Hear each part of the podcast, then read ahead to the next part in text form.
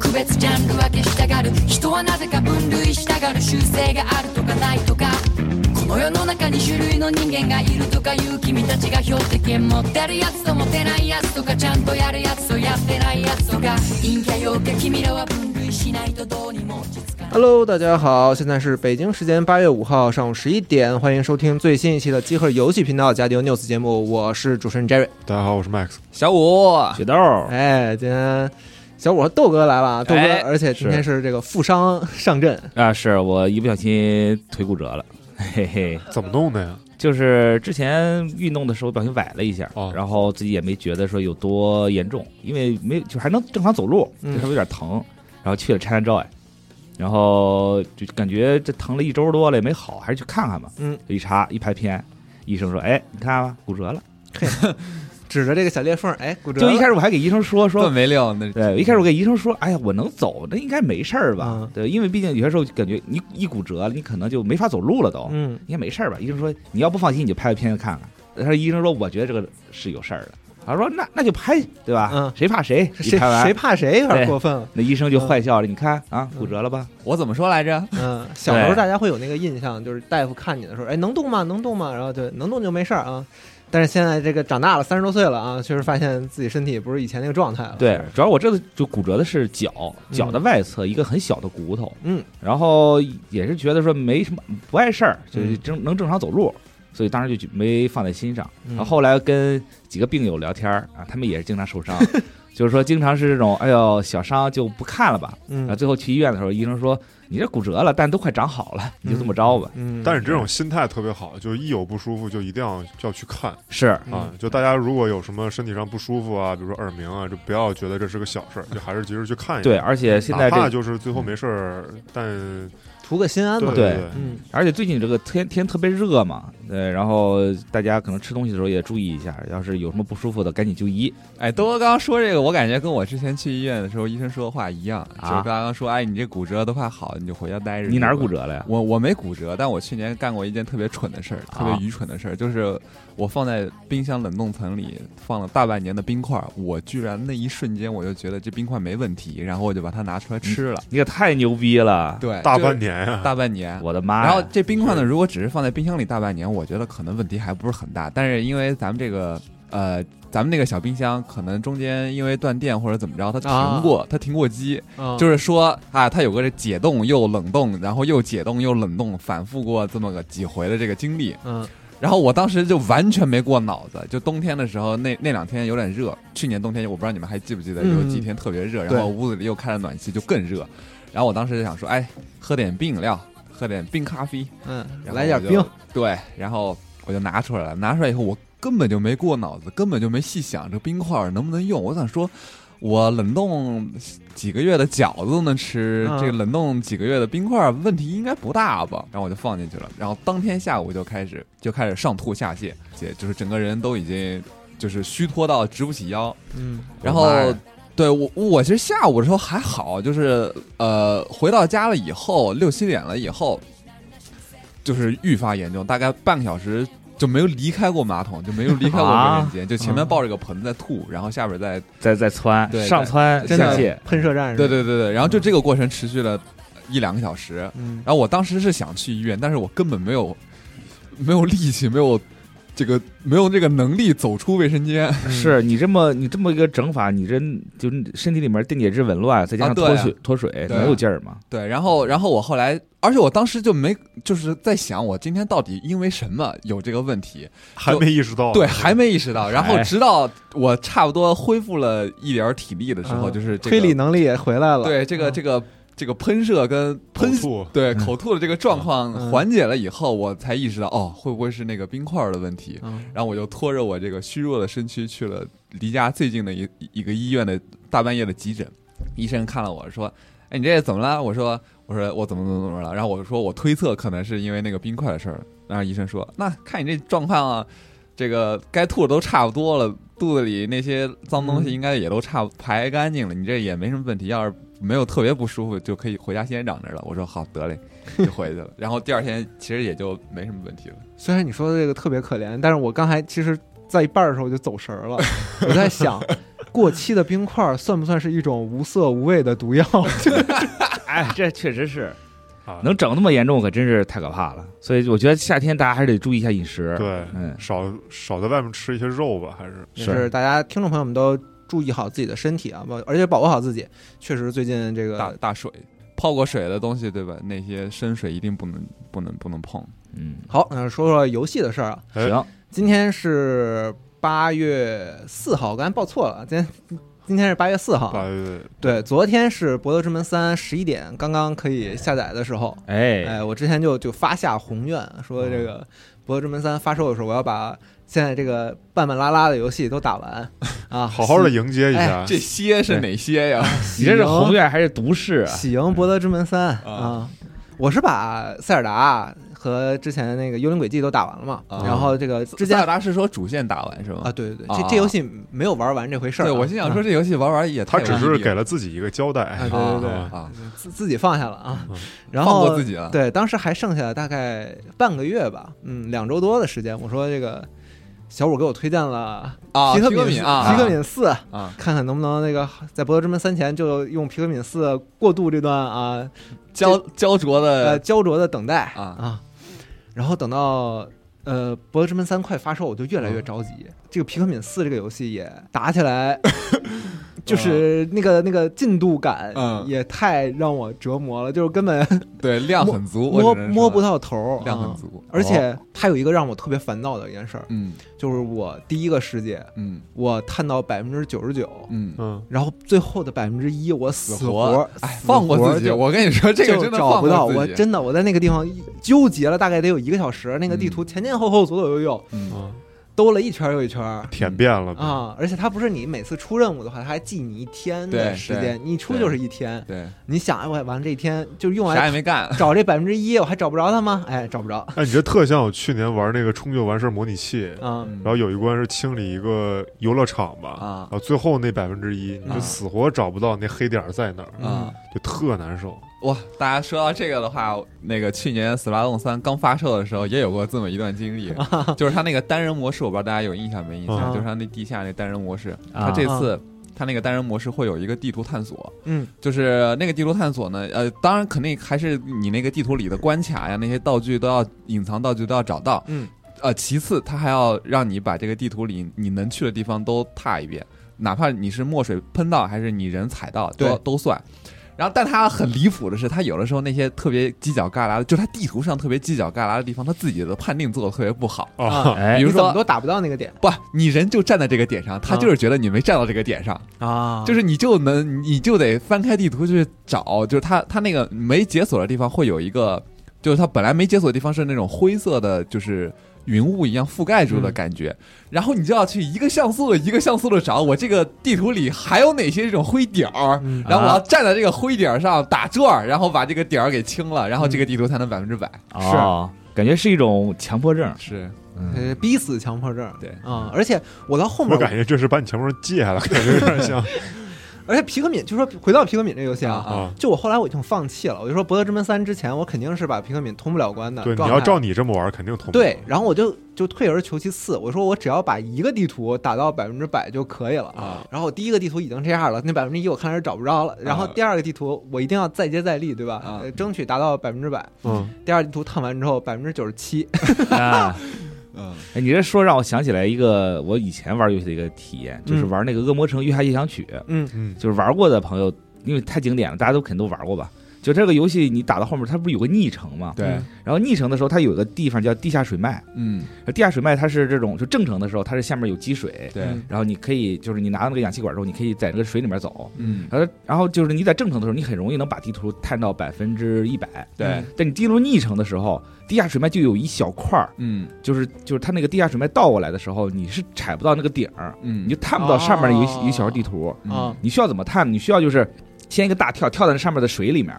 但因为它是逆程倒过来的嘛，那就它就哎在底下。对，它它那个它那个水是在上面，啊，但是你这个人进去了，然后你的人会因为重力往下降嘛，嗯它然后但是水里面它降会很慢，嗯然后你这个时候你就需要去快速的去去用那个大跳去撞那个地下水脉的那个顶儿，就地下水脉的水底，啊你，才能把那一小块地图探出来。啊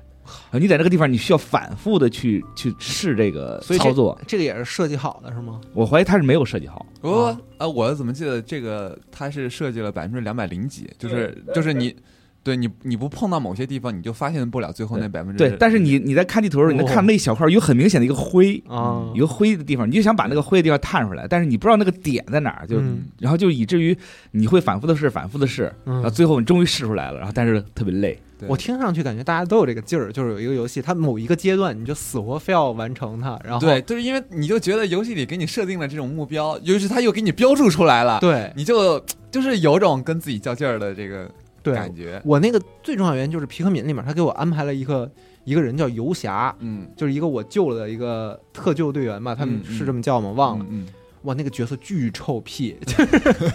就是大概意思就是说，他只尊重能够把地图探百分之百的嗯 啊人啊是这样。然后就是如果你就是一些地方就一些对战，这次的那个当多率当大多率大作战啊，啊你输了的话，他还特别臭屁的出来跳出来说要不要我帮你，啊？你行不行 啊？哦，我每次都是狠心拒绝他嗯啊，就是就是想做做到点什么事儿，然后但是也没办法，《博德之门三就》就发售了。我今天录节目之前啊，嗯早上早早的来公司，我先把这个公司的机器上安上这游戏。啊，哎，你说巧不巧？就在我刚要录录节目之前，我的这个电脑底部就飘出来那个一个弹窗弹框，说啊《博德之门三》已经下载好了。哎，暗示你了，啊暗示你了感。觉就是嗯，这给我找茬儿。一切都是天意啊！嗯，那你们有没有这样的？就是刚才豆哥也说了，我有吧？嗯，就是首先是会员制游戏，它的那个游戏快出库的时 候，啊就特别有压力。嗯嗯呃，就像去年 XGP 里边那个《圣安地列斯》，嗯啊，我下好的时候，它还剩十天就出库，嗯，然后我就狂玩，那嗯你十天能玩不完。对啊，因为那个游 根本玩不完戏主线剧情就三十多个小时，对啊，嗯我打十天，每天打三个小时，那肯定也玩不完，嗯还想玩玩支线什么的。反正最后就它出库了，我也没玩完。嗯然后它出库了之后，我也没 想买，最后也不了了之嗯了。啊，那一刻就感觉好像挥，手告别了。嗯、就感觉自己喜欢的好像也不是那个游戏，是一种青春的回忆是一种白嫖的快乐，没占成便宜的那种感觉。 嗯啊，一个是这个，还有一个就是二零一七年那个《女神异闻录五》嗯这游戏，就是对我来说太长了。嗯啊就就是屁股首先 P 五是一个非常非常好的游戏，嗯然后啊身边的朋友大家也很喜欢。嗯我当时也是一口气玩到了金字塔，但后面就感觉怎么还没完？嗯然后当时也是手贱看了一眼攻略，发现后面还有两三个大迷宫，嗯我那一口气儿就就提不上来了。然后啊，后来就就一直拖拖拉拉，我直到去年才通关，花了五年才通关。嗯但是通关的那一五刻，年我高考，对嗯通关的那一刻，我也并没有感觉我通关和没通关有什么区别。嗯然后这这游戏就是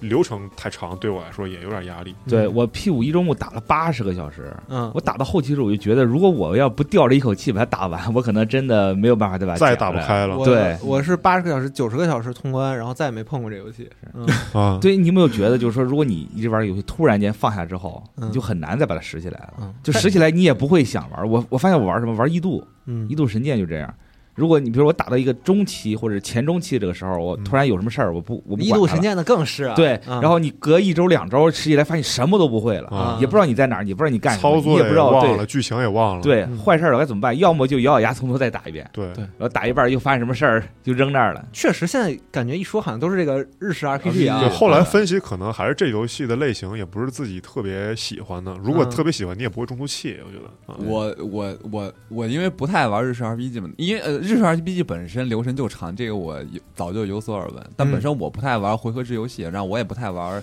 RPG，嗯嗯，然后所以这些在我这儿都跳过了。但但我就属于是我玩所有游戏我都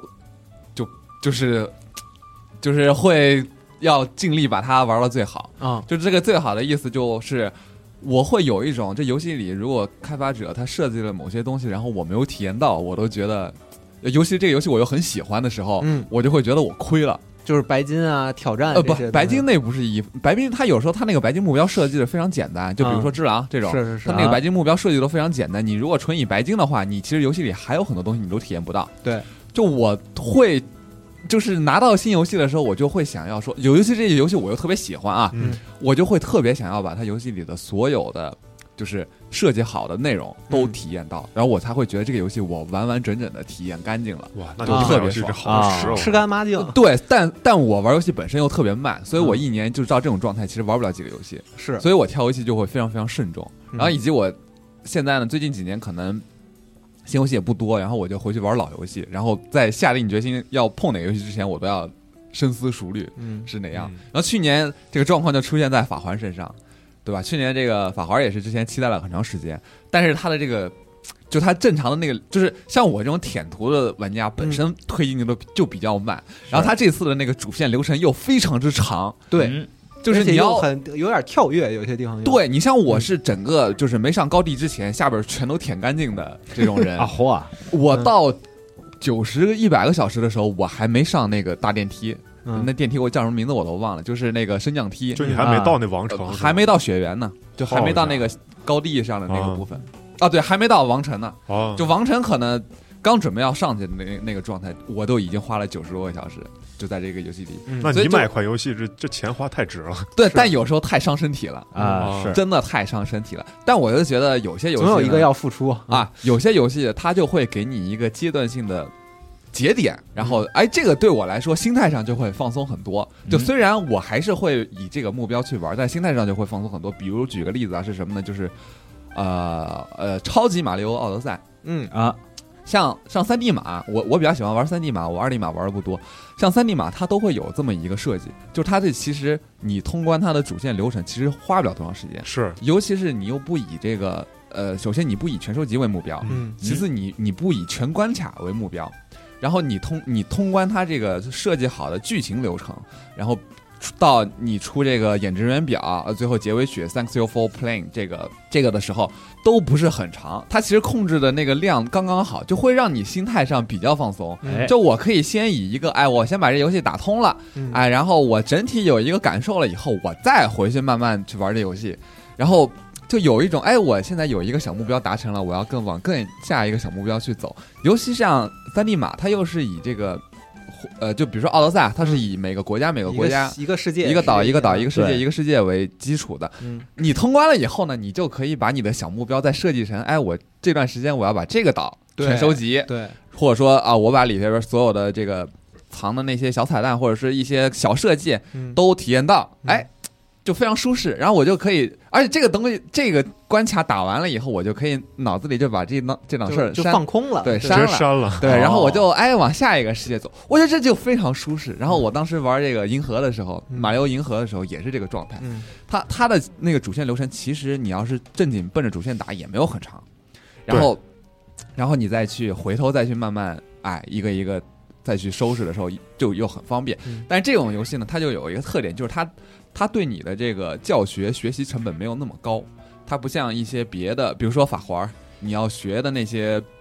呃系，比如说 RPG 这个就比较明显，就嗯尤其是像异度，你你到几十个小时了以后，它还在给你出新的内容，让而且你它让你对教学，这个就对于这种就不适用，嗯哦因为你哦脑子里就要一直记着这些东西，你是放下真的想不起来。但你像马里奥这种比较偏动作的游戏，你其实就是知道基础的那些动作操作，而且像马里奥，它其实每次的基础操作并不是很复杂，它都围绕在一两个按键上，都是易上手难精通嗯对去嗯去设计。其实那些技巧你全掌握，花不了多长时间。对而且那些就像你骑自行车一样，你学会了就是会了，你不会说哦我突然不会骑自行车了。嗯哎，我主要的目的放在这个地图跟设计上，非常非常舒适，非常非常舒适。对哎，但是像你看我最近玩这个，啊、不是最近，就今年玩这个呃《王国之泪》的时候，啊这个就不适用。但是但是呢，我的这个方式呢，就是我现在一股脑先去奔主线，主线打完了以后，我再去。慢慢的，每个村落这个每片地图再去慢慢填，这个可能对我来说就会比较舒适一点。因为我可以看着地图说啊，这块我都舔干净了，这块我就可以抛开了，啊我我再往下一个地方去。但这也就是某些游戏才这样适用，很多游戏都不适合就做这种。哦，而且我如果这个游戏我没打完，我就会一直心惦里记就是着惦记啊难这事儿受哦就比如说，我现在随口就能说出我还没有打完《忍龙二》，嗯， 《忍龙二》那个就是那个三六零那个版本，我还买了一张实体的三六零盘，哦当时为了玩这游戏，我还买了张三六零盘。因为好在 Xbox 它可以直接向下兼容，嗯对，就盘推进去以后，它直接给你下一个数字版，特别方便。哦哦这样的，对，但是你每次进游戏呢，需要那个盘验证一下，啊你真的有这个游戏。嗯，然后，然后我还是没有打完，我现在打到第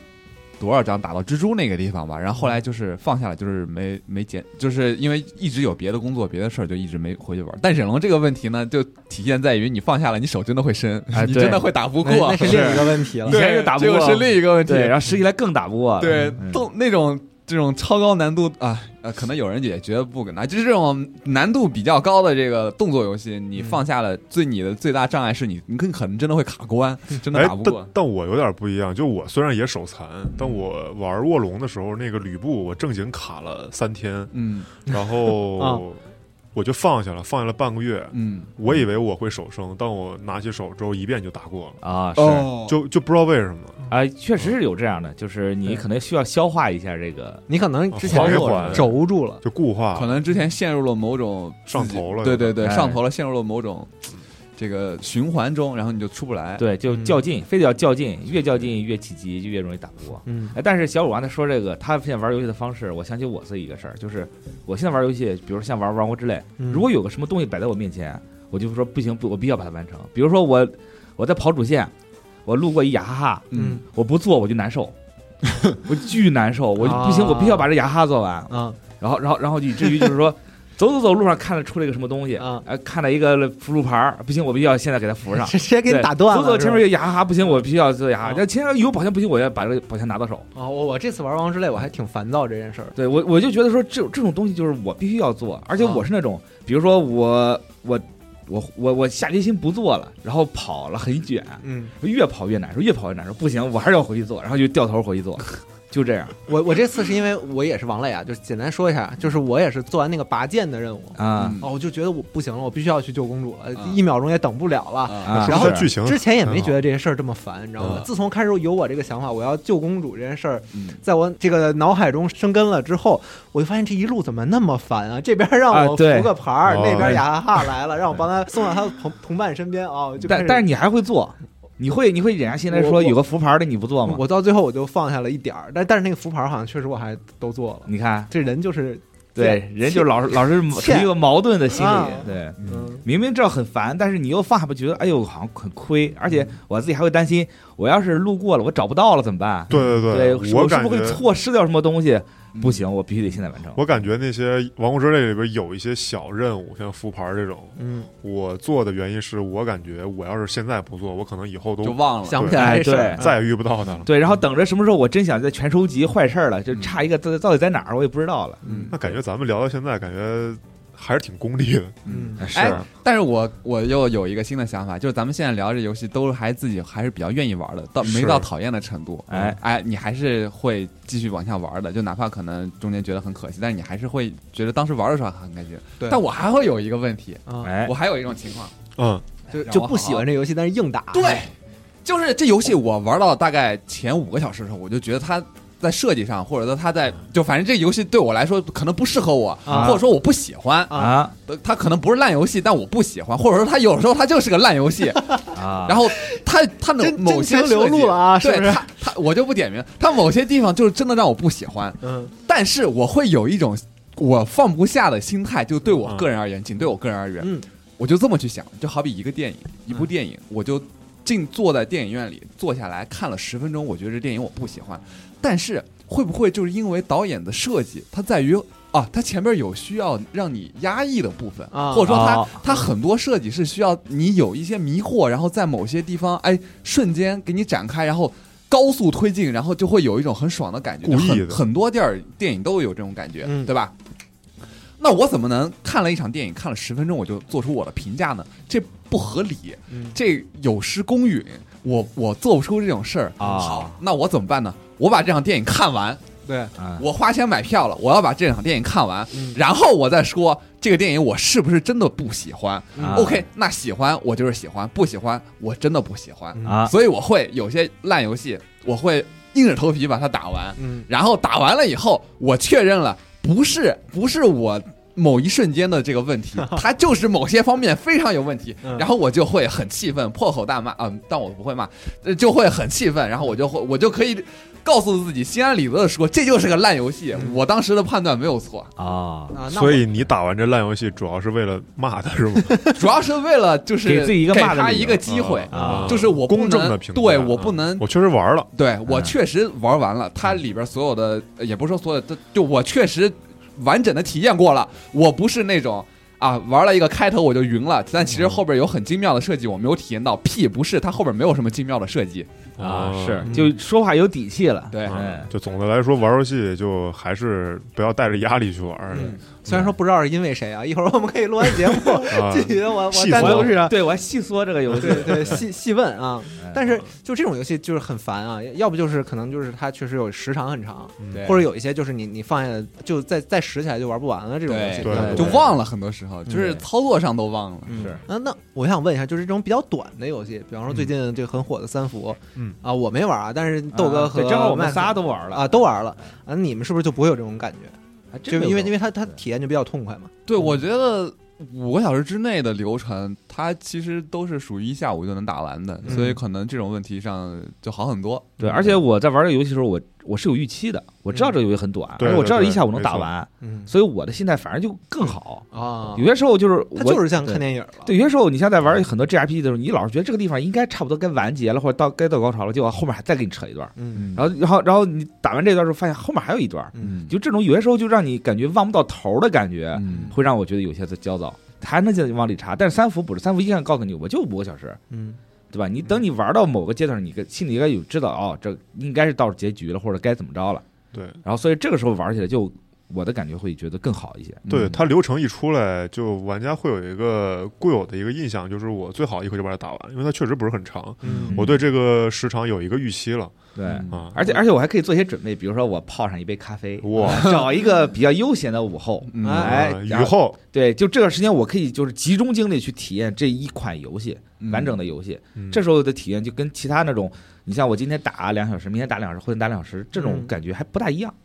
确实听上去嗯就是我感觉好像这类的都是，你要不就是像小五说的，你做一个比较完整的体验，但是它是一个一个这个大的世界的环节，就是对每一个环节让我比较完整，要不然你就是把这个体量其实可以压缩一点，没有必要做那么大。嗯这真的是每个游戏每个游戏不一样，这个不好概括。但是嗯有的游戏真的没有必要做那么长，它嗯有的时候就是硬为了填充而填，我这这也不点名了，就就硬为了填充而填充，真的没有必要。对，真的它有点是工厂逻辑了，说对的对对，就是真的没有必要。不是说这游戏时长给给玩家提供的时长越长，我这游戏做的就越好，或者说我这个就越有诚意。我觉得不是这样的，是你游戏做的好不好是一个很综合的问题。嗯，嗯，另外压力还是来源于存档点儿，就比如说《如龙零》，它那序章整个两三个小时嗯那确这实。呃，对，就一个存档点儿。啊，是哎，那刚才说的这个三伏，咱们社区内是不是也有一个三伏的活动啊？是是。三福最近也就是昨天吧，就录制节目昨天上了一个机组活动，嗯呃，主题是大家可以分享一下三福的一些二创，啊可，以画一下人物啊、背景啊，可以各种形式来进行一些创作。哎，嗯，然后活动结束之后会挑几位朋友送出官方的一个周边嘛，就是那个特别可爱的三眼神兔。啊是。哦，哦，我我我那天早上上班看到二期桌上放了巨大个儿的，给我吓一跳，啊，怎么那么大呀？即视感来了是吧？但还挺可爱的。嘿哎嘿啊，但我是一贯不玩这种就恐怖类型游戏，啊这个这哎个它就不恐怖，它不嗯就恐怖无缘参与了。就是说到恐怖的事儿，其实最近咱们这个电台的另一个重要的日子也要到了。哦，八月份了，八哎月份了。嗯集合春晚，那我二放送一下，行哎 这个和往年一样啊，我嗯们今年在机组也是开放了这个中原夜话的一个灵异事件征集，现哎在已经也启动了。呃，无论是你经历过的，还是听说过的，或者说你一直以来知道的一些都市传说，现在都可以在机组内搜索“胆小物”这个话题，在里边进行投稿。嗯嗯然后你投你创作这个鬼故事和灵异事件，最终有可能入选电台。嗯入选电台的朋友呢，我们将呃送出由 Gamera 赞助的一个游戏兑换 key 一枚。嗯哎除此之外，所有在这个话题内投稿的朋友，我们最终会随机抽取三位，送出吉稿子新品，是一件非常可爱的一个挂卡的那个玩玩具 T 恤一件， 特别好嗯可以包括这个胆小误入这个播单啊，也是我一个一个我自己虽然听的很少，但是我拉新的时候，这个我发现这个播单是最好用的 啊，对屡试不爽。对，非常非常好使哎是。不知道是今年这个龙马老师要念什么样的故事吓我啊？是嗯这次的话题，就是这次咱这个有机组的配合嘛，就感觉就是像是集合版的《我要上春晚》， 对，哎大家都有机会在其中一展你的灵异事件的风采。够确胆实你就来，嗯哎，是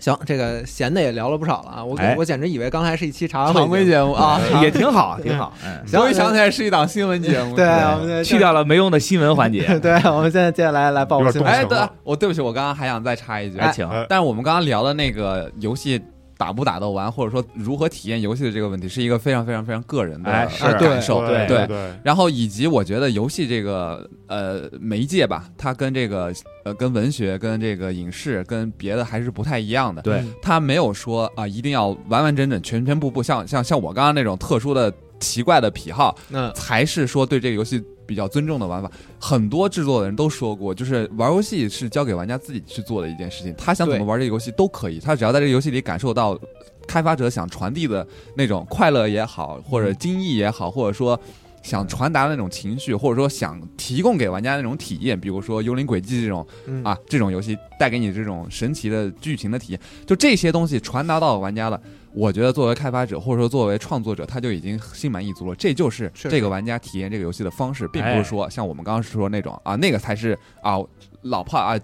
尊重游戏，尊 重啊对，没没有这个意思，没有高低贵对贱没有这对个意思嗯。如何玩游戏，真的是每个玩家自己的特别开心的这是个体验。对嗯，只要自己玩开心，怎么都行。就对比如说《王国之泪》啊，大家就觉得随便逛逛，造造房子，在伊死在伊始村啊搭自己的海景大别野、大别墅，对嗯，那都是很开心的玩法，这也是你很开心的这个经历啊。这个就是也是呃，这个青鸟婴儿团队希望大家啊体验到的内容。是这你要这个玩儿很开心，没有任何问题，没有人说一定要去啊把这个游对戏打到怎么怎么样才对算。嗯对，游戏的体验是个人是最重要的，对是就希望大家能玩游戏就是奔着一个开心去，是的，是我也的忘了最近哪期游戏里面说的，说这个游戏把它放在这儿，你玩家你就是一步都不往前走，这个游戏其实它的体验是不存在的，就是它本身就是一个玩家和制作者嗯共同完成的一个哇东西。你是我瞬间就想到了见证者，嗯，哎，是好，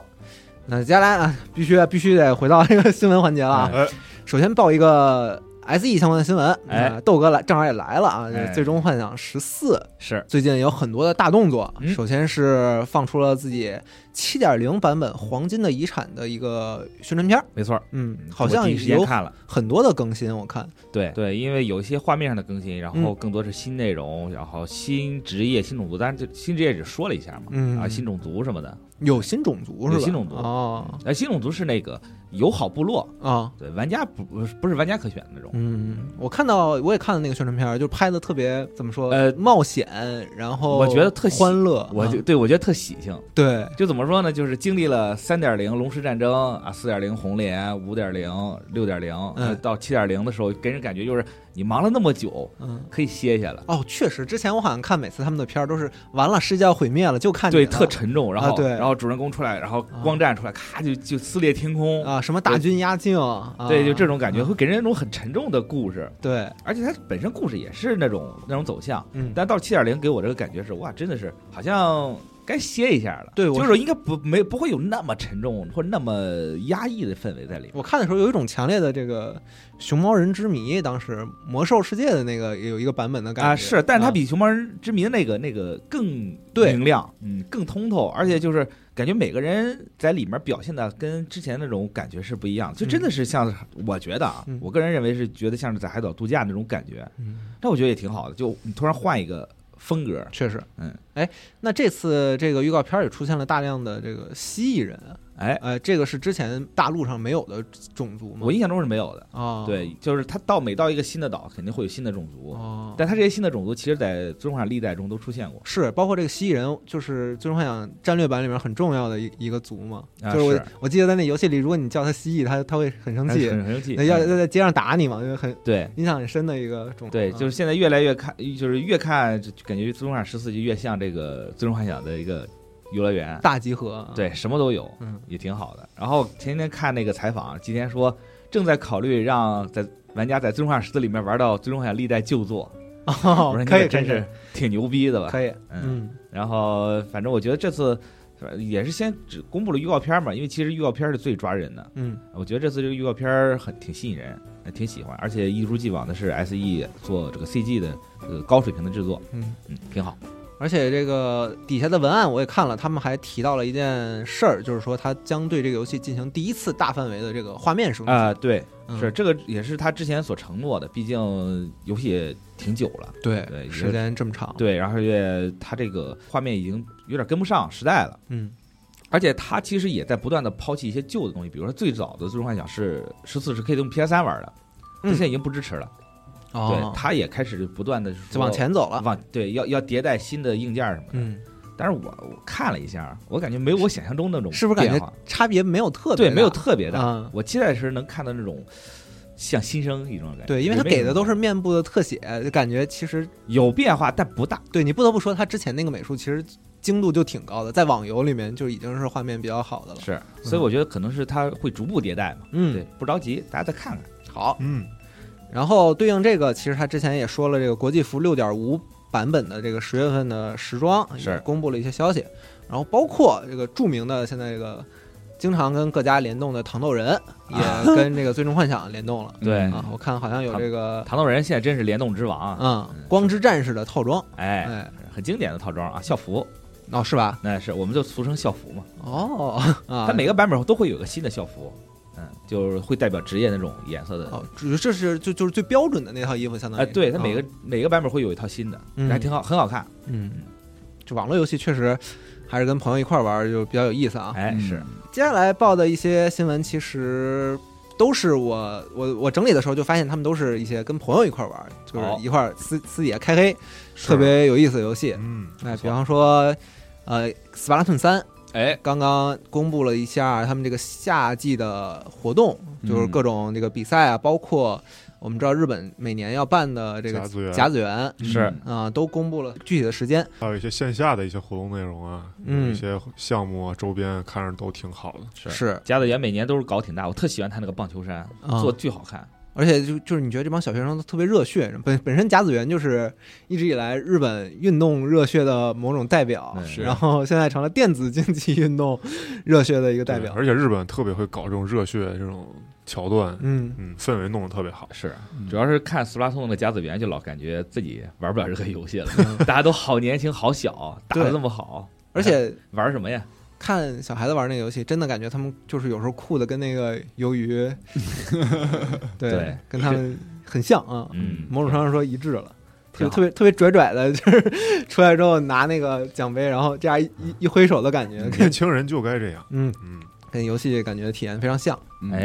然后另一个呃，我很喜欢的也是联机游戏，就是啪嗒碰的这个精神续作，嗯，那个哦拉塔坦拉扎坦啊，，之前我们说了，它是做以这个众筹的形式嗯对，在发布的 Kickstarter 上嘛，对，然后这周两个新闻其实都都是跟这个游戏的众筹有关系的。对，首先是第一天发的这个拉塔坦的众筹成功，嗯，嗯，是仅在四就开放之后四十七分钟之内就达成了。对，是就完成了两千日元的一个众筹。对然后后续，呃，昨天的一个更新是达成了一个一亿日元的一个众筹。，对，基本上完成了所有的这个众筹目标。，对，它一目亿标日元妈阶呀，段是五千万解锁一个线上模式，嗯然后七千五百万日元是解锁一个主机版本开发的一个目标，嗯啊，八千万日元是解锁游戏内的一个迷你游戏，嗯啊然后包括八千五百万是和一个叫 David Wise 的一个合作音乐，嗯，嗯，总之众筹的一个速度还是很快的吧，对。是嗯，而且它这个众筹金额也不是特别高，其实它没有没有提的特别高，，对。游戏预计是二五年，嗯，差不多。那还有的等了我支持了一个实体版，哦，嗯，呃，我觉得这个游戏得玩一玩， 嗯是，哎是，而且我我其实还挺纳闷的，说这游戏要不上主机，那岂不是令人发指的一个行为？对呀，对，它用主机玩多好，你说用 NS 玩多啊就是方便简啊直就是给 NS 就是对天造地设的，对，在 NS 上体会 PSP 时代的快乐，对，我靠！哇，这是这何尝也不是一何种尝不是一种对，嗯多舍了啊！啊？嗯，哇，这个这个游戏当时其实玩《p a t p o n 三》的时候，就我的最快乐的其实就是联机的乐趣嗯啊，哎所以它的那个众筹刚开始没有达到那个多人模式，嗯呃的时候，我还挺担心的。但是事实证明，我也不需要担心， 就是因为它很快的把所有的目嗯标都达成了。对我一开始看这新闻的时候，我说怎么可能不达成？对嗯是，他，而他之前放了一，啊之后放了一段那个实际演示，嗯一看哇，就是这个味儿，而且画面做的特好。啊，对对，我觉又得放了一个片儿，对，我觉得那画面做的特好。而且这一次感觉能够调兵的那个那个数量更多了。，对，说是百人嘛，嗯同屏一啊对， 100个角角色角色嘛，嗯嗯，嗯，而且我觉得那个感觉是，就是我心目中那种啪嗒碰，如果放在现实时代，应该是有什么样的表现？他做出来了，而且我就真的是挺高兴的。太期待了，跟四个人一块儿联机打鼓，就是那种。你坐在四个板凳上，但是感觉这好像是一个街机厅，就是好像你们在打大太鼓达人的那种感觉。他放三是有一点儿人是称小怪物猎人，嗯，哎，但但我有一有一个地方，啊就是我看他这个新片子的时候，我觉得他，我不知道是不是因为就是、呃因为不是正经续作，啊嗯他可能是要有一些改变、啊对或者怎么着有，些规避什么的。对，就是他现在这个画面整体的风格没有以前那么简洁了。啊，是对的是是的它画画面对其实挺丰富的，而且色彩也色调也非常多。然后以至于现在画面上，如果你就他的这个信息有点繁杂了，就是你要我去是没关玩过热闹，有点我有点可，嗯，我是没玩过三，我是感觉看这个实验室，感觉焦点不是很集中。对对嗯对呃对，因为太太热闹了，包括对对那些那个攻击特效什么的，其实它能很看到很多多了很多很多细节。对，因为趴碰的时候还是他就走比较走那个剪纸剪影的那个风格，对它对整体都比较平面，然后那个远近分的非常鲜明，而且它背景其实会非常简单，对然他后有意识营造一种原始感。对、嗯对，是跟它那个主题也很像，然后以及你在真正跟怪物战斗的时候，你你不太会被旁边的那些背景啊或者是一些别的东西分散注意力，嗯对它就是会比较集中。那这个现在从片子里的感受给我会有一点这种凌乱的感觉，对，是它毕竟跟其他就是跟原作比，还是在风格上有一些区别。挺大变化，对其实其，实应该是说说挺大变化，嗯所以不知道后面会不会再有什么调整。嗯，因为我感觉他可能还是会有四个领队啊，就这种的，可能大家也不太需要关注这个每一个小兵的状态，是，嗯，嗯，反正距离游戏发售还有两年嘛。还早呢。我估计这个片子其实也就是一个很很前期的东西，对，一个阿尔法版，从这个时间上来看啊，可能到时候玩法可能也会有一点创新吧。嗯对，哎，这其实说到这个预告片儿，其实我我听我看预告片儿的时候，我发现他那个拉塔塔那个就是那个节奏，嗯啊，我是稍微有一点点疑惑，可能是他那个预告片没展现出来，嗯，你什么指令应该管什么用。对对对，没有对，他其实没有，没它只有是太明确吧？对嗯，他只是配了一个这个背景，嗯呃背景音，所以说到时候玩法上会不会有什么变化，再观望观望。嗯，但我还是很期待。反正时间还早。对嗯然后另一个也是就是因为联机最近而大火的游戏，就是这个《一季二》。哎，啊，刚刚说他们这个超出了预期，他们前期对这个游戏自己的这个想象可能都没有这么好啊。啊，然后《一加二》全球的销量突破了一百万份，哟很快啊，嗯卖的真不错，其实就两周不到的时间啊，非常迅速。玩进去了，大家都包括有有些玩家也这个比较抱怨说，这个一个人玩这游戏其实还挺坐牢的啊，啊。但是我我也问了一下，好像说有些职职业就是一个人玩的话，就孤狼的话体验就会好很多。就比方哦说那个驯兽使，他们说，其实如果你是孤狼玩的话，体验就会比其其他两个角色提升不少。所以我哎作为一个单人玩家，其实还是可以去体验它对，单人我的觉这得个。它它是有设计这样这些部分的哦啊、但但是就是比较独立了这一个选项。嗯哦，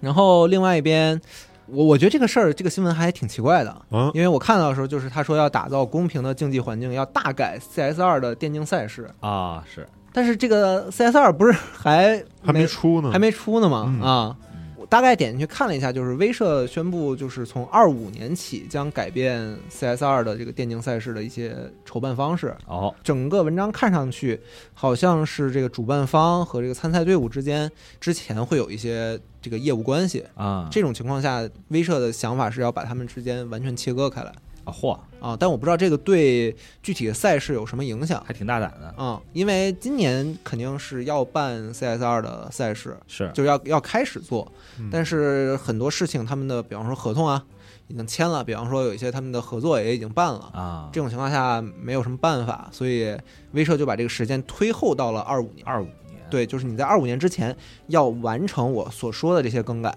哦，啊。它除了说这个业务的关系啊，还有一些这个排名系统的公开预选赛都要受这个威社这个公开的资格认证，啊，就是在它的公平的这个排名系统里面嗯来决定这个锦标赛的资格。啊，我看列的这几点其实和游戏本身关系并不大，嗯其实还是赛事方、战队，对然后以及比如说涉及到一些赞助商这几方之间的一个，嗯，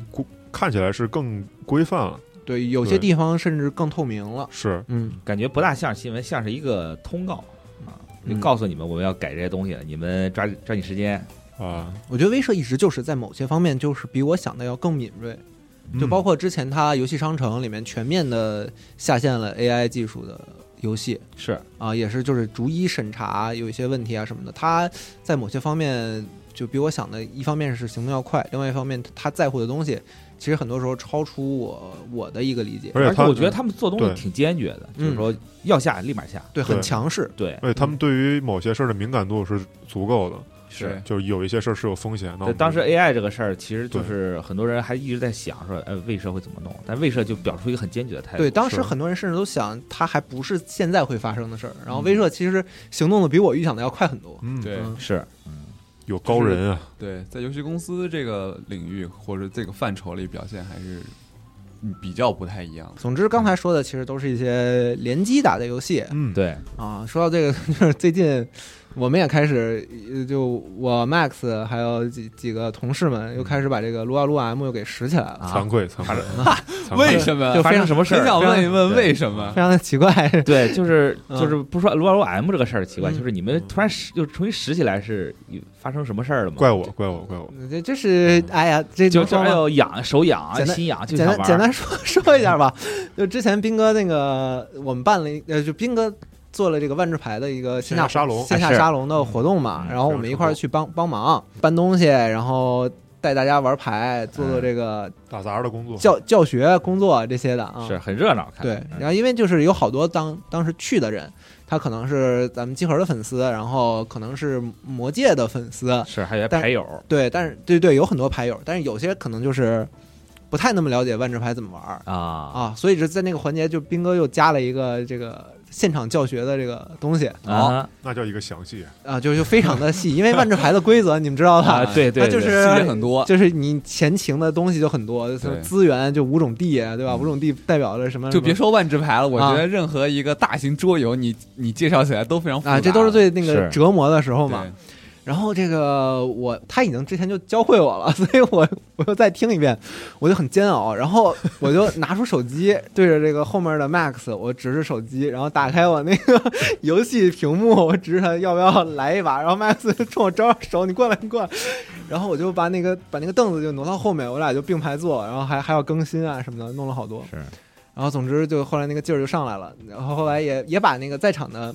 参加活动的人，我们也都教会了啊，所以也就没有什么啥事儿了。而且是教会打牌对还是教会对打撸啊撸 M，对对，我还以为你让全场人都可以过来跟你联机打撸啊撸 M 呢。不是 威士是震怒，啊对，教会了那个打万智牌了，然主要后当时已经嗯散散场了，主要是对对对，就是大家就是留在那儿打牌了，嗯就是活动其实已经没了，啊然后我是们就就开始在沙对沙发上就开始玩起来了。嗯，不知道为什么，就是可能因为太久不玩了，然后那个系统把我们判判定的就是很很弱小，啊给我给我们匹配的敌人就是特菜，就大概不是你这个段位的敌人乱杀呀，对，所以我们就打的体验有点过于好了。一个乱 MOBA 杀让你玩成无双啊，这个个这个小火苗儿就起来了啊嗯，然后说不行，回家就得再再来开一把，就是这种感觉。啊，一把接一把嗯对，然后最近晚上就经常的那个，大乱斗，对，啊，关关键是我们号召的这个群，就我们号召大家来打撸啊撸 M 的这个群，原来是那个 万智牌活动的群，啊，哇所以就特别的奇怪。我然后我发现了真正受伤的只有兵哥哥，嗯，嗯，那兵哥玩的也挺开心的，是吗？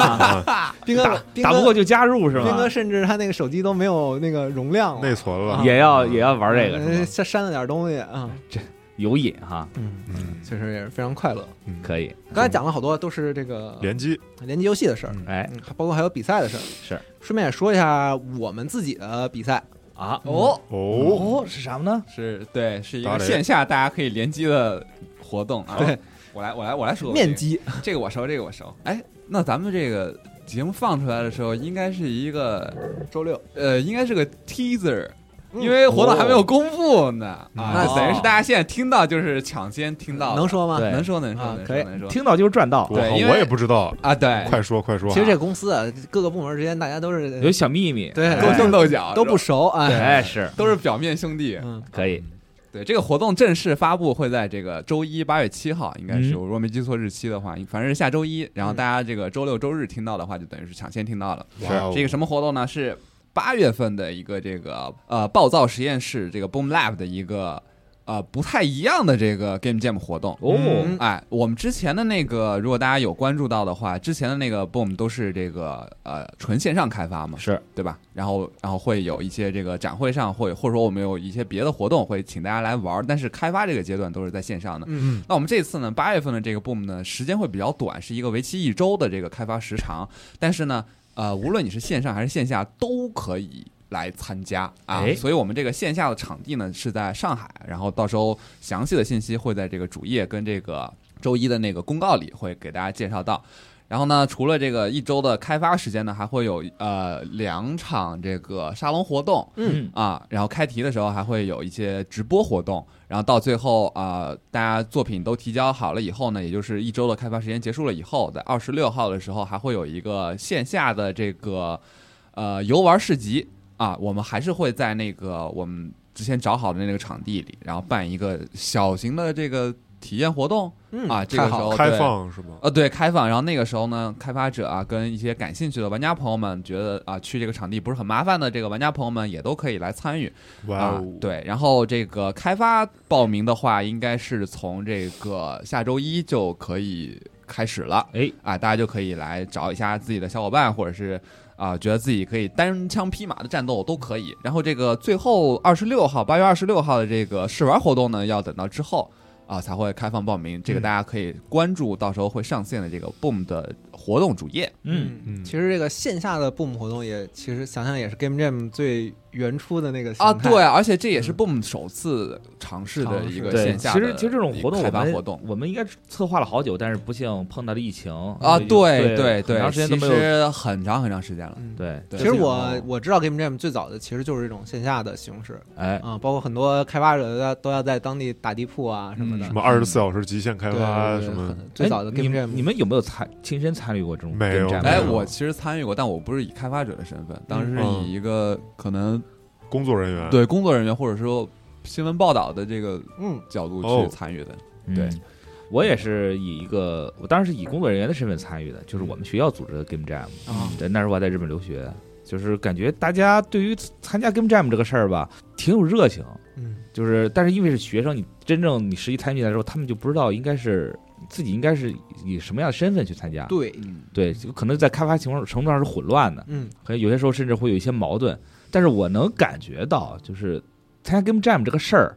本身是一个挺高兴的事儿，挺兴奋的事儿。嗯就是那个时候，你能在短短的时间内把你所有的身体里面那种积攒起来那种潜能嗯爆发出来，无论是美术，无论是程序什么，他们都是那嗯种高强度、是效率拉满那种状态，就是去去开发一款游戏。你能在你以一个旁观者的身份去看他们的时候，你能感觉到哇，真是有热情。嗯对真是有而干劲且儿你亲身参与的话，那个状态里是非常爽的。对，嗯，而且我不知道大家有没有这种感觉，我会觉得线下的 Game Jam 会有一种更不一样的体验。氛对一围，种一种体验，是就是是很多的这种当面的交流啊，嗯，尤其是你跟你的小伙伴，然后大家在一块儿的时候，然后嗯大家共同在做一件事儿的时候，这个感觉是非常非常不一样的。对嗯对那个环境，而然且后那个时间的节点是很具对体的而，且你身旁都是大家有着共同目标的人，就会你就感觉整体那个氛围就会非常非常好。哦，嗯说到这个线下的部分，呃，如果有朋友觉得，哎，那我这个没法去现场，我是不是就玩不到这些游戏了呢？不用担心，不用担心，在九月份的时候， 应该是九月，如果我没记错的话，应该是九月四号到十八号这个时间里，嗯然后我们也会有一个在网站里会有一个线上的试玩的环节，哎，啊，大家也是可以跟以往的 Boom 一样，呃，参与这个线上线上的试玩，然后并且啊来投票，然后来选出你最喜欢的这个呃这一届的 Boom 的游戏。嗯是啊，这个详非常详细的这些流程呢，都会在呃八月一呃八月七号周一的时候公布。对，大大家不要可以错关注过。。对，树对树上骑个猴，地下一个猴，吧？是是，另外啊，还要感谢这个 Boom 暴躁的伙伴开拓星，哎，啊，开拓星是由鹰角网络发起，旨在鼓励与协助优秀团哎队进行游戏创作的扶持品牌啊。这个关于开拓星的详细介绍呢，大家可以看时间轴。是，哇哦而且我之前写过这个关于开特新的采访，哎对，有兴趣的朋友可以去关注一下这个计划吧，开特新计划。嗯，三谢鹰角已经二谢了。哎，是，呃，既然这样的话，我也我也插一个咱们的自自己的消息吧，嗯，嗯就是马上要到这个核聚变了，哎，就是还有差不多一个月的时间，北京核聚变就要来了，就要来了。然后上次我们在广州核聚变，其实我们开了一个就创作者展览的活动嘛，是嗯那当时也有很多我们的朋友踊跃投稿，也有很多人在这个场地上这个拍照啊欣赏。我们这次把这个活动也延续到了北京站，这次征募的这个主题是旅程，嗯，然后具体的这个投稿需求，其实大家到时候也我我也会放到这个时间轴里面啊，欢迎大家这个来看。呃，我最近自己也在画一个我们跑团的算是同人图嘛，啊我觉得跟这个旅程其实也也挺搭的啊，可不是，是嘛，回头问问宇川姐姐能能不能投稿 啊？哎，是，可以，哎呃我我我就感觉这次北京的这这场应该是我们，因为我们都在嘛，嗯因为之前因为是广州的时候，我们只是去了一部分朋友，是对，因为毕竟还要维持网站的必要运作。嗯，对，这次能跟大家在北京相见，其实还挺开心的。主场作战了。对，也能期待更多，能见到在现场能见到更多的这个优秀的创作者们，我们其实是也是很激动，嗯嗯，希望能大家看到各位的这个大作吧，嗯是对，集合大舞台，大家最近也可以关注一下，我估计核聚变的消息未来也会越来越多啊。哎所以是在是咱们的的网站多多关注一下。嗯，刚刚说完核聚变，其实我们可以再说一点其他展会方面的消息。哎这就不得不提今天的这个劳模豆哥，呃，是豆哥之前抱着这个，当然是后来才知道啊，对，就是 这个我当时觉得说这个我骨折了还能跑五天 China Joy，说人体啊是真神奇，哎哎，那么这个辛苦的远方前线记者豆哥，也也没有很辛苦了， 对虽然就是因为这次我系统部还有呃尚恩啊，嗯，我们几个去的，然后大家就是各奔东西，基本上也没怎么见面儿，因为其实活动非常多，是呃，这今年的 China Joy 就简单说说啊，今年的 China Joy 让我感觉就是啊，真的是太热闹了，啊，人山人海的感觉。我看网上大家发的图也是都特特别积极，对，因为我感觉 China Joy 前几年也算是沉寂了嘛，嗯嗯，因为毕竟有疫情这个东西在这里面，大家感觉像是憋了一股劲儿，嗯所以今年就是基本上等于能量全释放的那种感撒觉。开了，对，各大展台也是一个赛一个的大，嗯但是今年很有意思，就是有些很细节的变化，比如说你像呃米哈米哈游，嗯。他们没有自己的展台，而他们单独弄了个崩铁的展台。啊，给自己的这个独立的一条线做了一个展台。哎，对啊他们没有以公司的身份参加，而是以有作品参加。啊那个《永劫无间》也是，嗯他们并没有这个以公司的名义去弄一个特别大展台，那在其中会划分出什么？所以这点是一个很细节的变化。还有一个就是今年的展台中有一些你想象不到的，或者说你觉得没有什么关系的展商参展，比如说嗯美团今年参展了，比如说蜜雪冰城。啊，那蜜雪冰城其实是有一点儿这个关系，它 跟觉蛋得挺合仔，适的，听起它来它跟蛋仔派对做联动，哦，就卖周边去了。然后还有一个对，有吃有喝的感觉还有一个特别还有河马，啊。河马生鲜。你看我说什么来着？哎今年今年就是最火的一个东西，就是河马他们送了一个特别大的大黄鱼抱枕，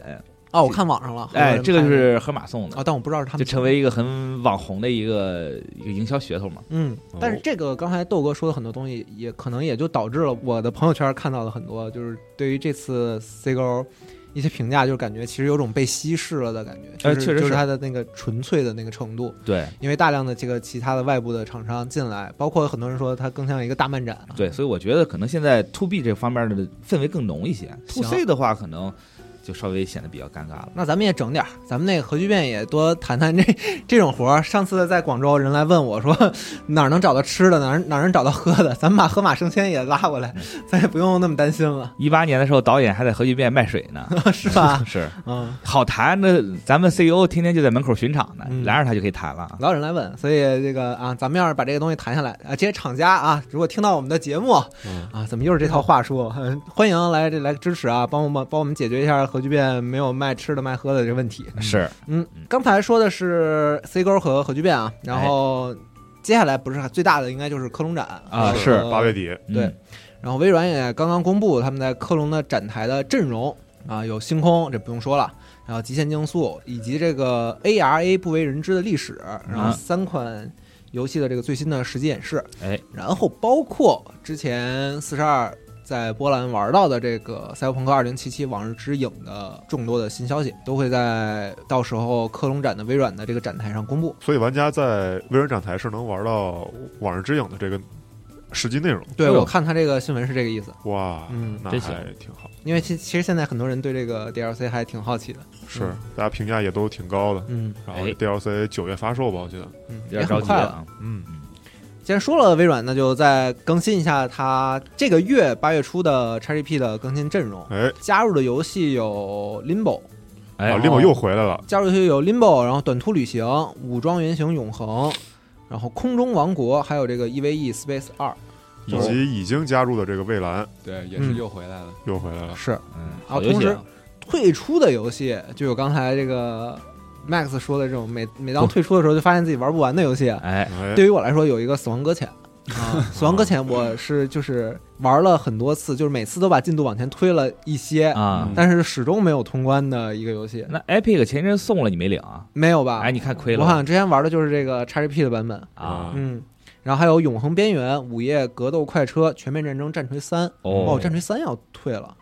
哦，那还挺可惜的。抓紧吧，嗯，嗯，但是《死亡搁浅》在索尼那会员里面也有，是你可以在那啊儿在那儿续吧。我 这这就是传说中的脚踏两条船是吧？哎对对对，没事，我借你盘，我有实体 盘。可以是啊。总之，这个没有玩这些游戏的，或者说想赶紧试试这些游戏的，抓紧时间或者还没有通关呢。啊！退出的这个游戏库的时间是在八月十五号，其实还有很多时间啊。我感觉我可以把这《死亡搁浅》通关。还有十天，嗯，啊你要是一味的 只那冲主线，应该是没问题。你跟我一样，十天困境。对，那我就不玩这个《博德之门三》，那不可能，不啊不行，可能还是得玩《博德之门三》。是，来，然后下一条新闻还是微软的啊，哎他们公布了这个全新的 Xbox 手柄，叫这个暴风 Storm Cloud 对暴风云蒸汽啊， 这么一款手柄挺好看的，啊这个蓝色的我不知道这这应该叫什么什么面儿，就感觉会很舒服的一种材质。对对对，嗯，而且这个手柄就是最吸引人的还是，呃，你是主机插上这个手柄之后，你在个性化背景中可以有一个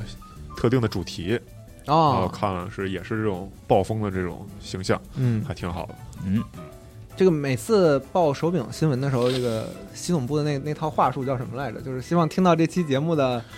微软中国给我寄一个是 吗？微软的朋友们听到这期节目什么什么的，暗示了，嗯，但刚刚刚才 Jerry 说的这个，我想补一个小新闻啊，嗯就也是试玩的新闻，就是《黑神话：悟空》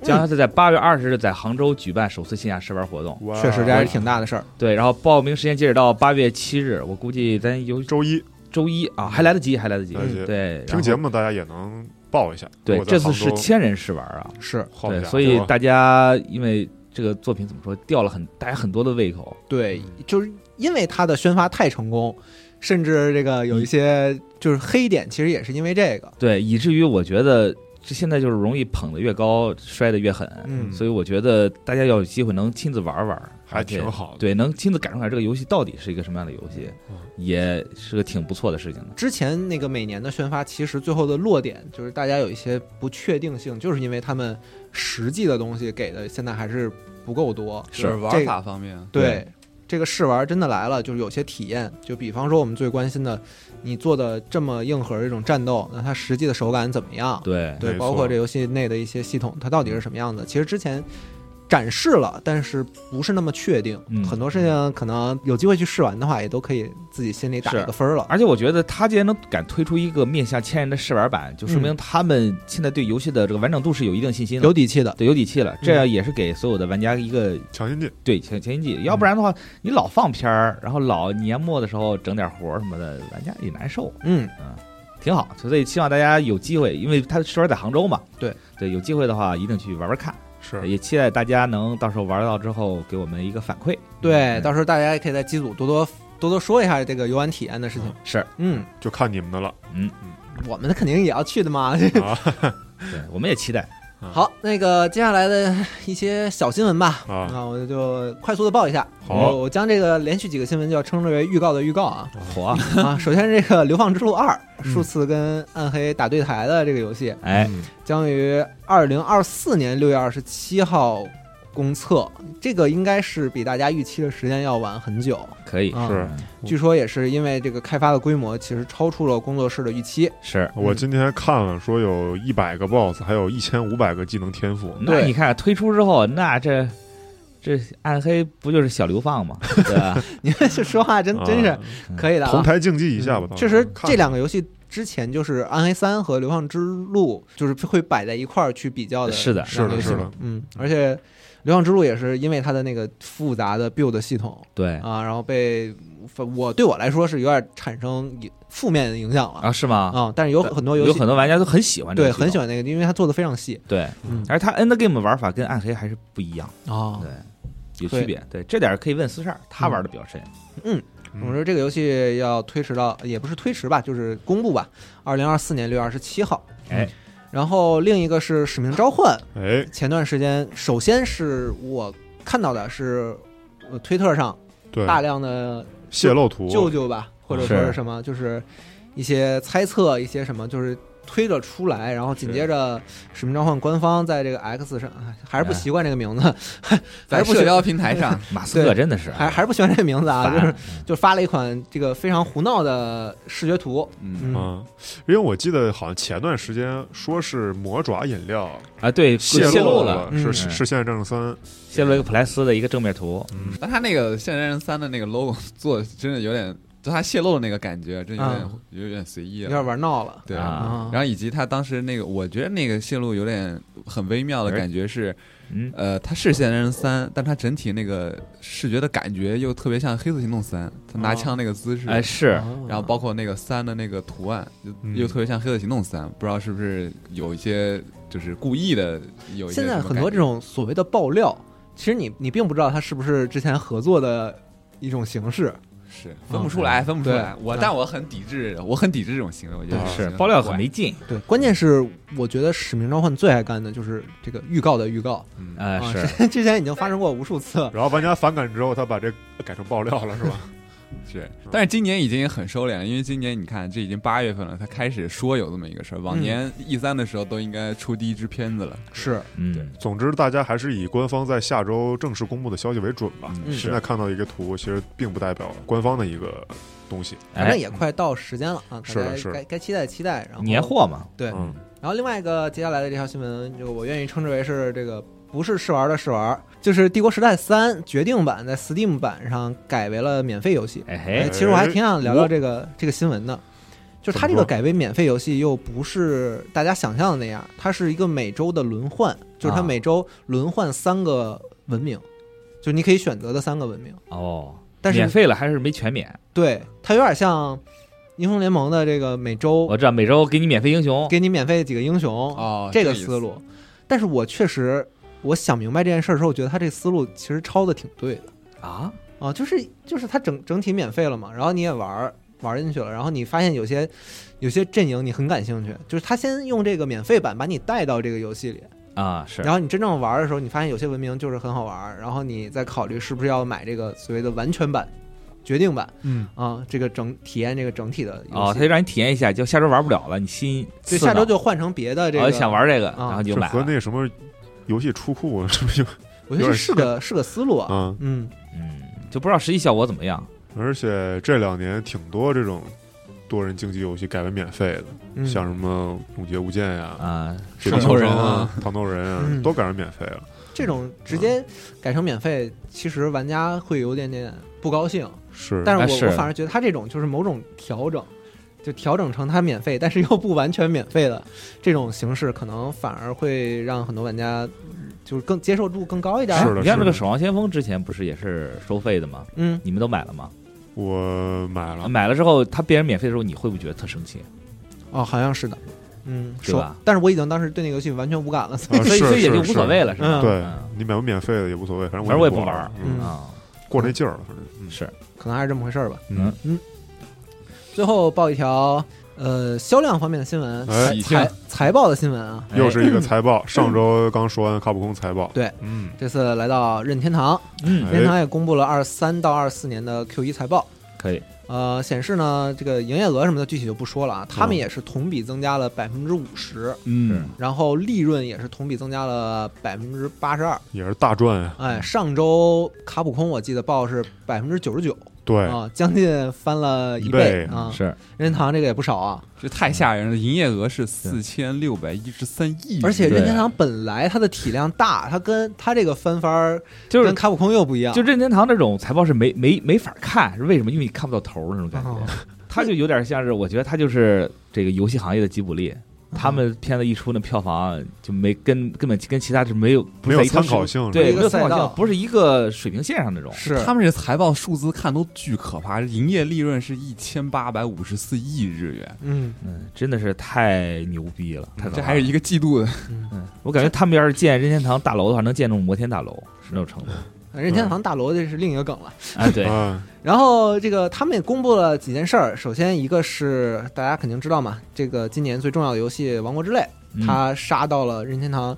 Switch 游戏现在的前十名的第九。销量总榜前十，，对，然后我看了一下它的上一部，呃，《旷野之息》是三千零六十五万，嗯然后现在的《王国之泪》已经有了一千八百五十一万。是但你们觉得最后《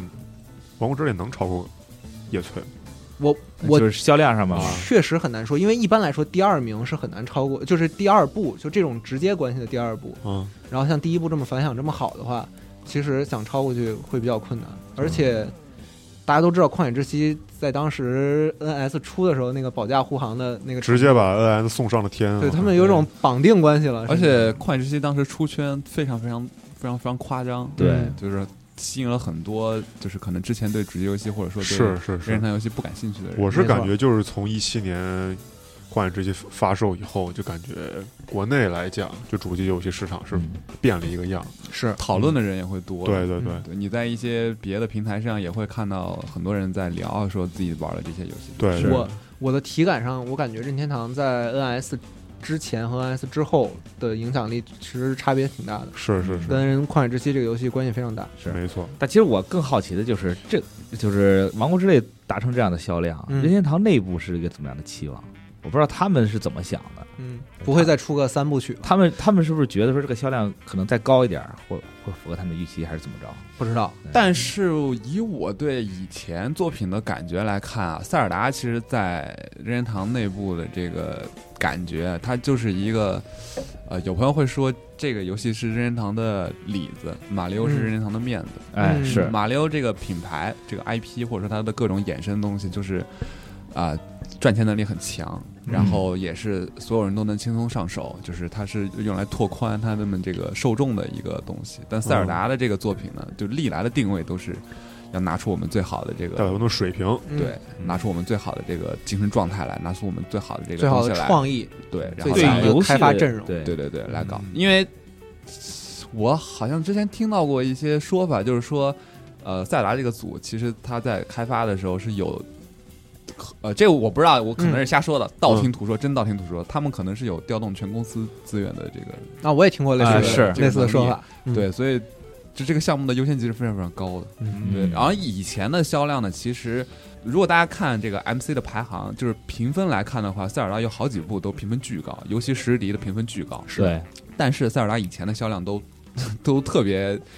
就就跟是以任天堂的规格来看，对是都是特别惨淡，嗯，就都不能说叫一好不般叫，座吧。对，都只能用惨淡来形容。就《旷野之息》是就是系列史上第一个就是销量如这么此爆炸嗯夸张的一个对一个塞尔达作品，是，对，嗯它，可以刚占到整个 NS 游戏销量排行的前第四名，这已经非常非常夸张了。对啊，但非常是恐怖更令我好奇的是，这个季度啊，就是这一个季度，这个季度《马里奥赛车 八》豪华版居然又卖出了一百，又卖了100多万份儿万份。是因为他们那个地图更新其实还挺好的，他们那对地图我更听新了会几个算在朋这友个里说面吗？呃不，是他就是可能有新的人会玩啊来这个东西，以及以及他那个电影不是票房也很高嘛？哎电影拿了这个十三亿四千九百万美元，是就是截是止是七月底的这个相数据，相当好了。已经是游戏改编电影的榜首了。我觉得这个对啊电影会让任天堂觉得他们开辟了一个赚钱的新赛道，你知道吗？ 我也对他们我其实完全可以开一个新的线了，嗯甚至我觉得他们早就应该考虑。而且宫本茂自己都说了，嗯宫本茂自己都说，就是其实我们是一个艺人运营公司，就是他把他自己旗下这些对 IP 对对当艺人嗯来对，而且我记得也说过，他们也不知道谁说的，就是我们其实没大家想象的那么封闭。嗯对，其实他们也在试嘛，包括之前马里欧的手游，嗯对吧？也也是有的嘛。嗯，对，希也是希望在这个你新的这种新一代中能有一个很好的印象。是，嗯主要是这次马里奥电影这票房太猛了，直接是动画电影票房史上第二，第一是《冰雪奇缘二》，嗯然后超越了《冰雪奇缘一》，现在嗯成为第二。总之，看完这个财报，看了一下这个 Switch 的游戏销量，呃，统计了一下，现在有九个两千万销量级别的，然后十九个千万销量级别的，还有六十四个百万销量级别的，非常非常太夸张太了，可怕了这。个真是阵容是银河战舰了，可以说是。是嗯是， NS 这个机器的这个销量都已经到了一亿两千九百五十三万台，是，然后它软件销量是十亿多，相当于每一台每卖出一台 Switch 能再卖十个游戏，差不多。别买了，等等他们出新机器吧，是求求你们了。你最们近最近新机新机器的这个风声又是越吹越烈啊，对但是还但是是从微软跟索索尼那边听来的。嗯，哎，说但是在什么 Switch 上开发一个新 COD 是吧？对然后说因为这个事情要跟它匹配的这个新的机型也要、嗯也要推出，对，我昨天还挺怪看一个谣言，嗯就也不是很靠谱，说任天堂会在今年克隆展上首次公布新主机的消息。那我太有点离谱那我了，这我觉得。也该是离谱吧？嗯总之风言风语有很多啊是嗯，啊，但是大家都很很好奇这些这个厂商对背后的故事，嗯包括一些开发背后的故事，而且能有这么多风言风语，就说明大家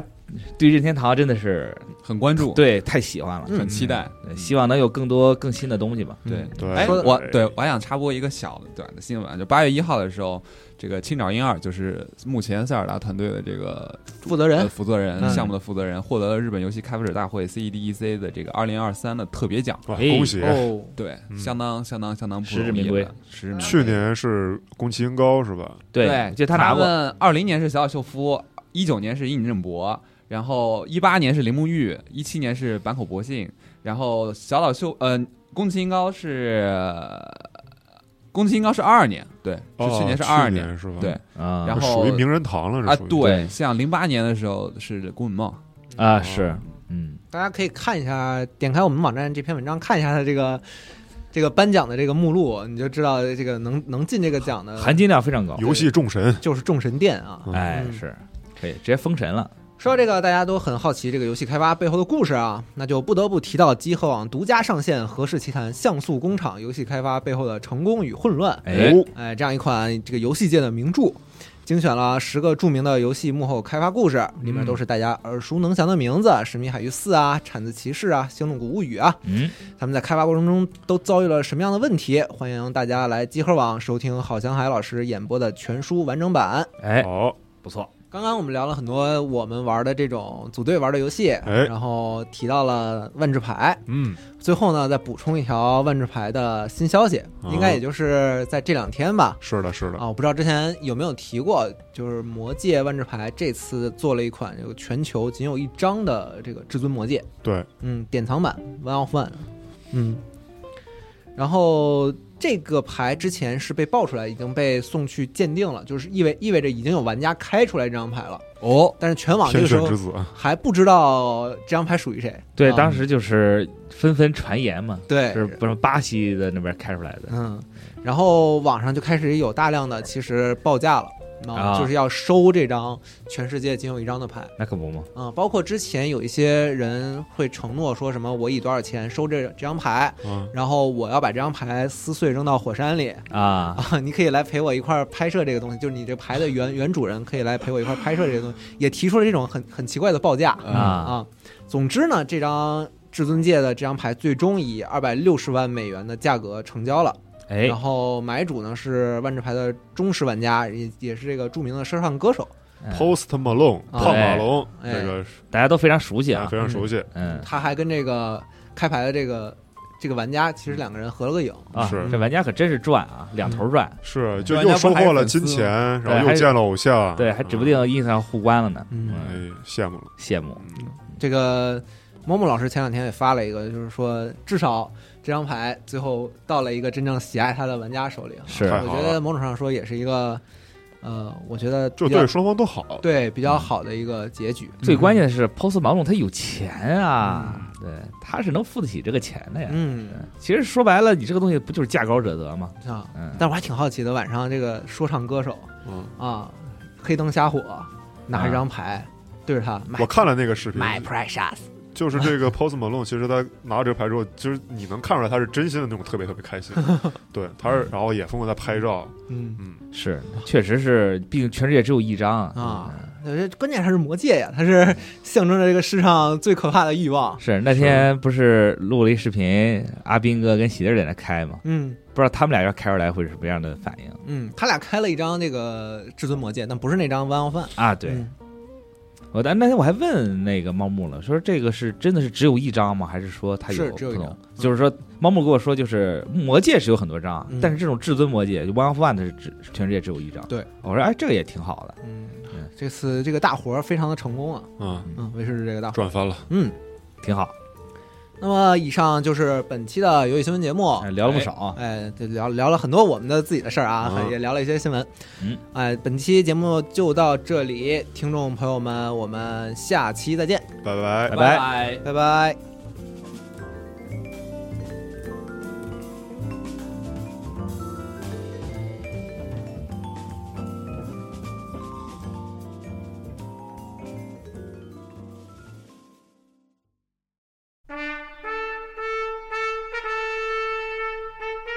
百部电影串联百年音频故事，从导演、片场到演员，从技术发展、社会进步到时代背景，